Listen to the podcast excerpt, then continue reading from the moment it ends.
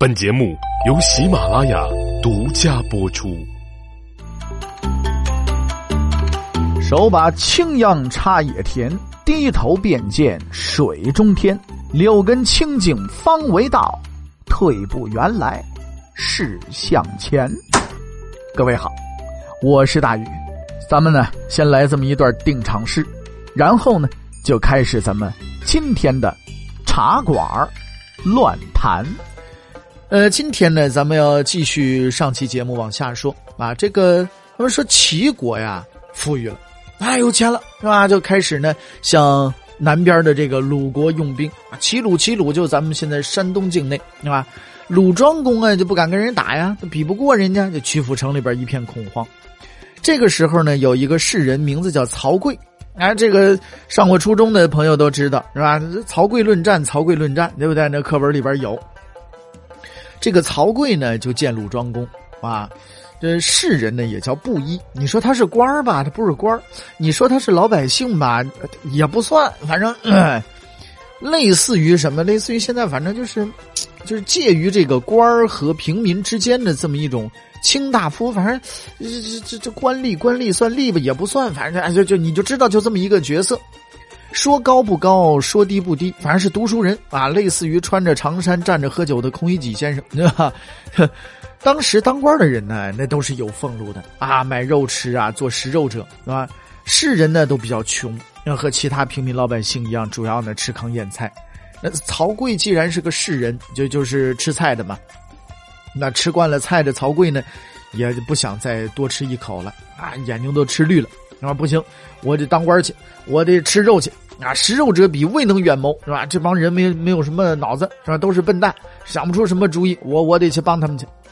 曹刿就跑去求见这个鲁庄公，先发制人，说：“国君呢，现在齐国都大兵压境了啊，你打算怎么办吧？你敢不敢打吧？你就说吧。”鲁庄公那早让人吓得哆哆嗦嗦、六神无主的，就是我我我我我我平时我我我都祭祀神仙，我都用的是上好的猪肉啊！我这我从来没亏过神仙们，我没注过水，是吧？神仙保准能能保佑我打赢这场仗。曹刿说：“这你这，哎呀，这个临时抱佛神仙脚啊，就是没用的，哈哈，那是没佛是吧？关键你平时对老百姓怎么样？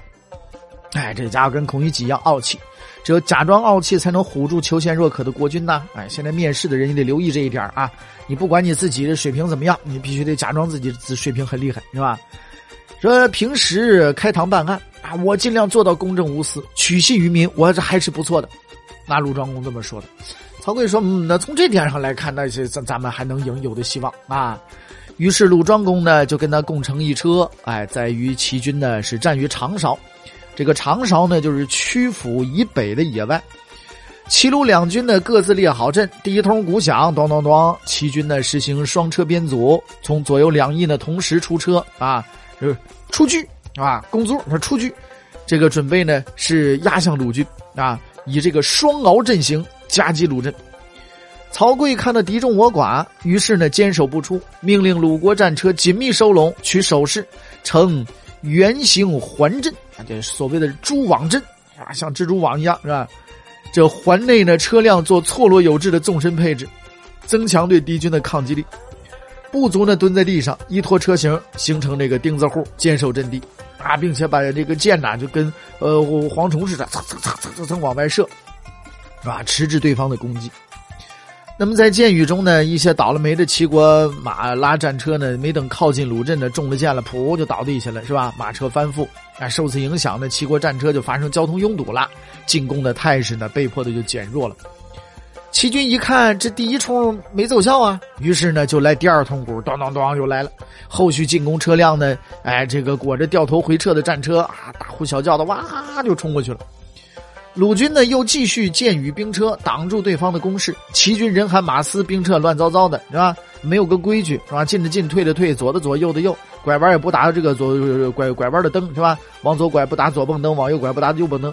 好不容易收拢回来了，犹犹豫豫的说：“那咱们怎么办？打吧！再再来第三通鼓，当当当，又敲冲锋鼓。这边好家伙，经过前两番那么一折腾啊，这战车的这个队形啊，已经紊乱了。”和骑兵相反，战车作战呢，这玩意儿就必须得讲究队列，没有队列没有杀伤力，速度反而在其次。而且呢，齐军的士气啊，那也是，咱们说有那么一句特别著名的话，就在曹刿论战当中出来的啊，一鼓作气，再而衰，三而竭。到第三次的时候呢，没劲儿的没劲儿了啊，进攻意识也不强了，哎呀，打什么打不下来了，咱别打了啊。有些马呢，都都已经不在乎了，吃草吧，就找地方嘎吱嘎吱开始吃草，没兴趣打仗了，哎。曹刿大喊一声说：“好，敌人锐气已竭，擂鼓，咱们冲啊！”哎，这边这鲁国的兵哗就冲上去了，好家伙，把队列不成列的这个齐军呢，冲的是弃甲跳车，全线崩溃。这就是著名的长勺之战啊！曹刿论战这篇文章，哎，就是写的这件事情，都打扮完事了，这个曹刿立了大功了，那就不吃菜了，就开始提拔为吃肉的大夫了，啊，达成目的了。这件事呢，到这儿咱们也就说完了啊。下期节目咱们继续聊。